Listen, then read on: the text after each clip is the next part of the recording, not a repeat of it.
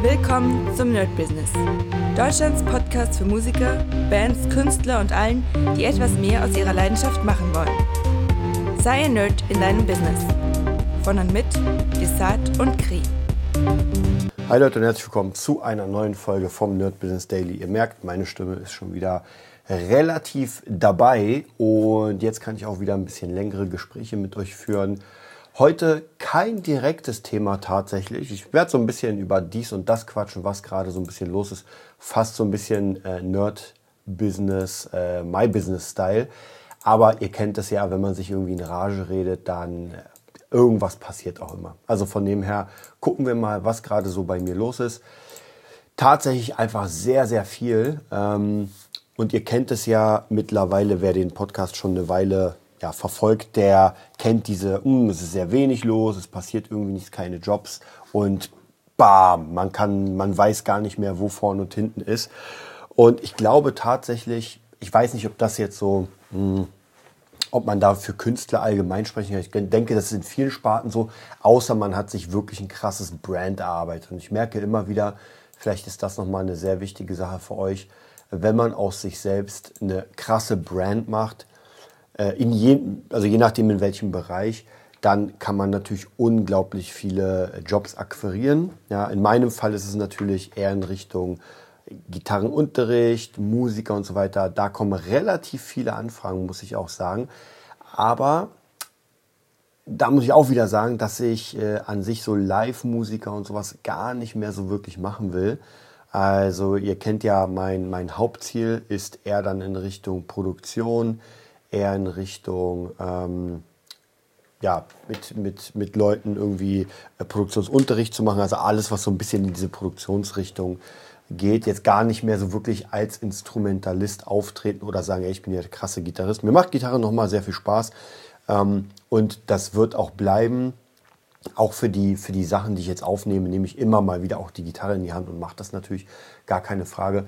Aber so als Grundkonzept meiner, meiner Brand, denke ich, wird die Gitarre gar nicht mehr so viel, ähm, so viel Rolle spielen. Also ich bin ja der Mega-Fan mittlerweile von, von Tim Henson. Ich finde ihn auch sehr cool. Also wer ihn noch nicht gesehen hat, auf jeden Fall mal Tim Henson Gitarre oder Gitarre eingeben. Hammer-Gitarrist.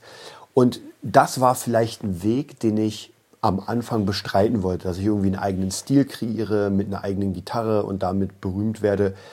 Ist nicht passiert und ich glaube, das hatte sehr viel damit zu tun, weil das doch nicht mein Weg war. So wie gesagt, es hat mir sehr viel Spaß gemacht, Gitarre an sich zu spielen. Es hat mich unglaublich weit gebracht in dem Ganzen. Ich habe ja dadurch auch meine Leidenschaft zum Produzieren ähm, gefunden und muss auch sagen, dass ich dadurch, dass ich das jetzt wirklich die letzten Jahre sehr, sehr, sehr, sehr regelmäßig gemacht habe, funktioniert das schon sehr, sehr gut. Also da bin ich auf jeden Fall auf einem Stand, wo ich natürlich vor ein paar Jahren nicht war. Beispiel, ich habe vorhin, ähm, ich hatte noch ein paar Samples in meiner Library, die ich bearbeiten wollte.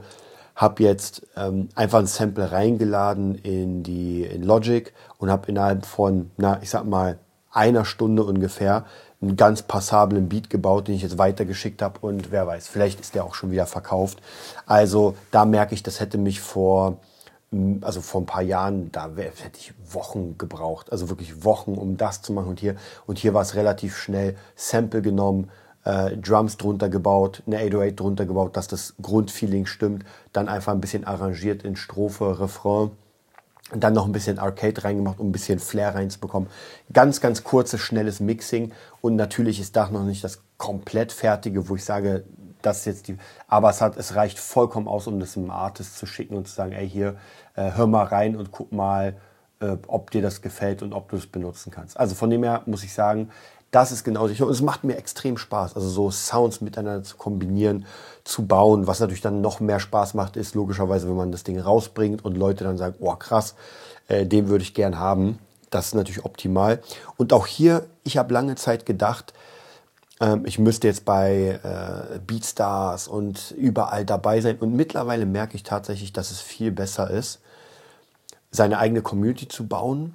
Und wenn man dann was hat, also in dem Fall ein Beat, das rauszuhauen und zu sagen, ey Leute, ich verkaufe den. Und dann kommen immer Leute tatsächlich, die mich dann anschreiben und sagen, ey, äh, wie viel oder hast noch mehr davon oder oder oder. Also tatsächlich viele Beats werden mittlerweile dadurch verkauft und ich meine für eine Stunde Arbeit, wenn, also sogar wenn ich das Ding, sage ich mal, für keine Ahnung 150 Euro verkaufe, ähm, ist das nicht viel. Sogar wenn ich da zwei Stunden brauche und mit dem Mixing werden sicher zwei Stunden sein. Also das ist jetzt so weit fertig und ich würde den jetzt noch vielleicht mixen, eine halbe Stunde maximal, aber sagen wir zwei Stunden, das wären dann 75 Euro pro Stunde, ist auch noch ein absolut dicker Lohn. Also das könnte ich theoretisch die ganze Zeit machen.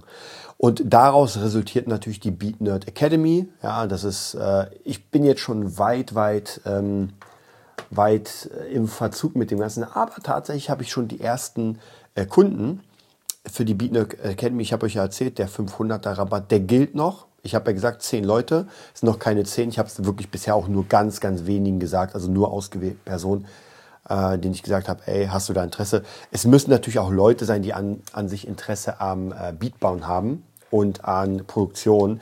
Also wenn irgendjemand von euch, äh, keine Ahnung, einen Pizzaladen hat und äh, ja, dem wird das wahrscheinlich nicht interessieren.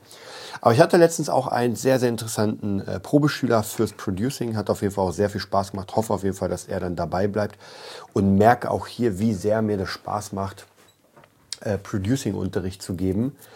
Und das ist vielleicht auch noch eine ganz wichtige Sache für euch, dass ihr immer wieder schaut, so in welche Richtung zieht euch das. Also in welche Richtung würdet ihr sagen, okay, da kann ich komplett die Zeit vergessen und wenn ich das mache, dann brauchen wir, und das ist bei mir tatsächlich bei Produktion. Also wir haben angefangen irgendwie, ich wollte ja nur eine, naja, 40 Minuten und nach zwei Stunden waren wir es fertig. Wir haben gequatscht, wir haben ein bisschen produziert, ich habe ihm Plugins gezeigt, er mir.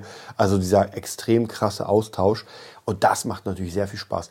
Wobei ich sehe oder merke, dass eine Stunde Produktionsunterricht ist eigentlich zu wenig. Also Produktionsunterricht müssen eigentlich mindestens zwei Stunden sein.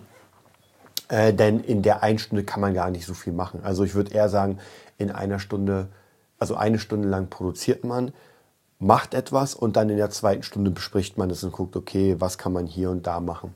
Also von dem her, das bleibt auf jeden Fall, ähm, das wird auf jeden Fall weiter gemacht, sozusagen. Da freue ich mich auf jeden Fall. Ja, ansonsten habe ich ein paar Sachen fertig gemacht. Tatsächlich wollte ich euch davon noch erzählen.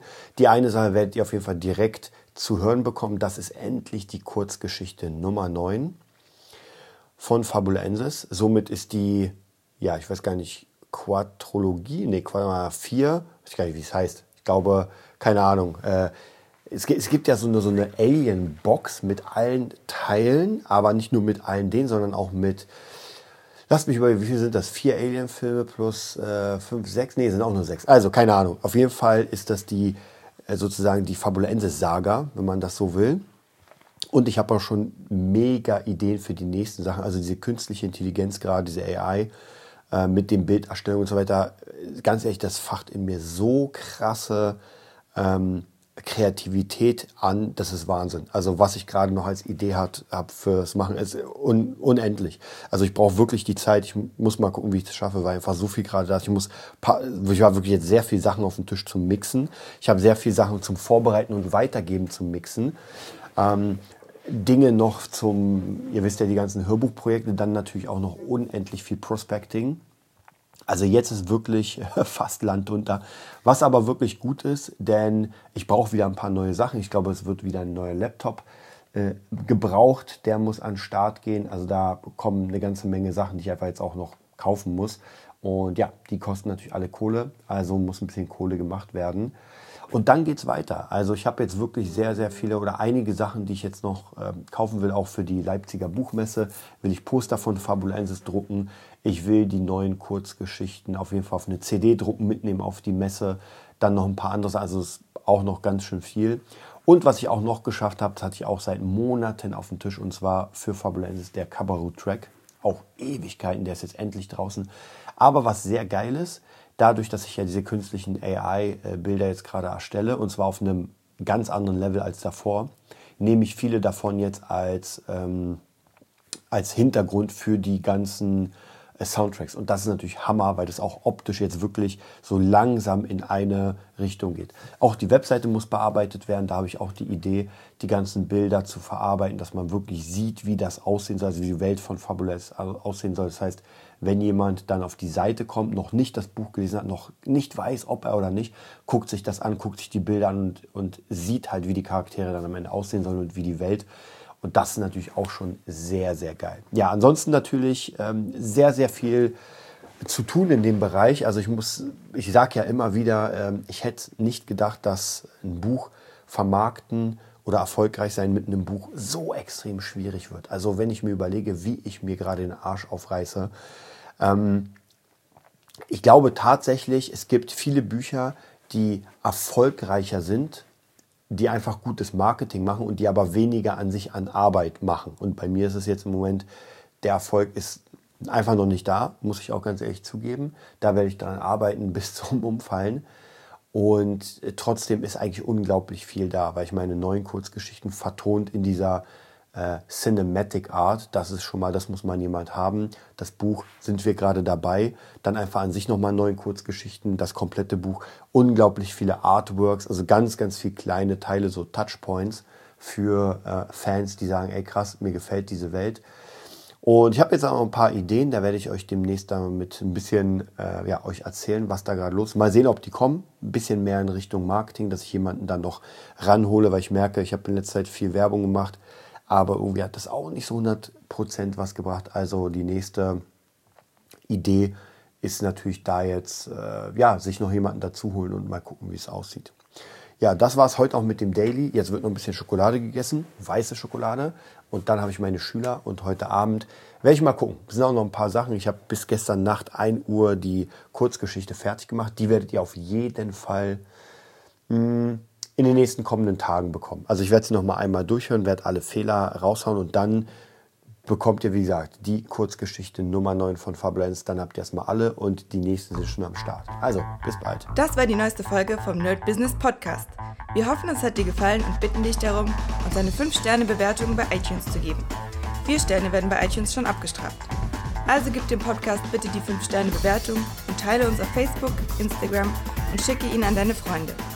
Wir leben davon, dass du uns hilfst, unsere Message zu verbreiten. Wir danken dir vom ganzen Herzen dafür. Abonnier den Podcast, teile ihn mit deinen Freunden und wir hören uns in der nächsten Folge, wenn es wieder heißt, bist du ein Nerd in deinem Business? Nerd Business.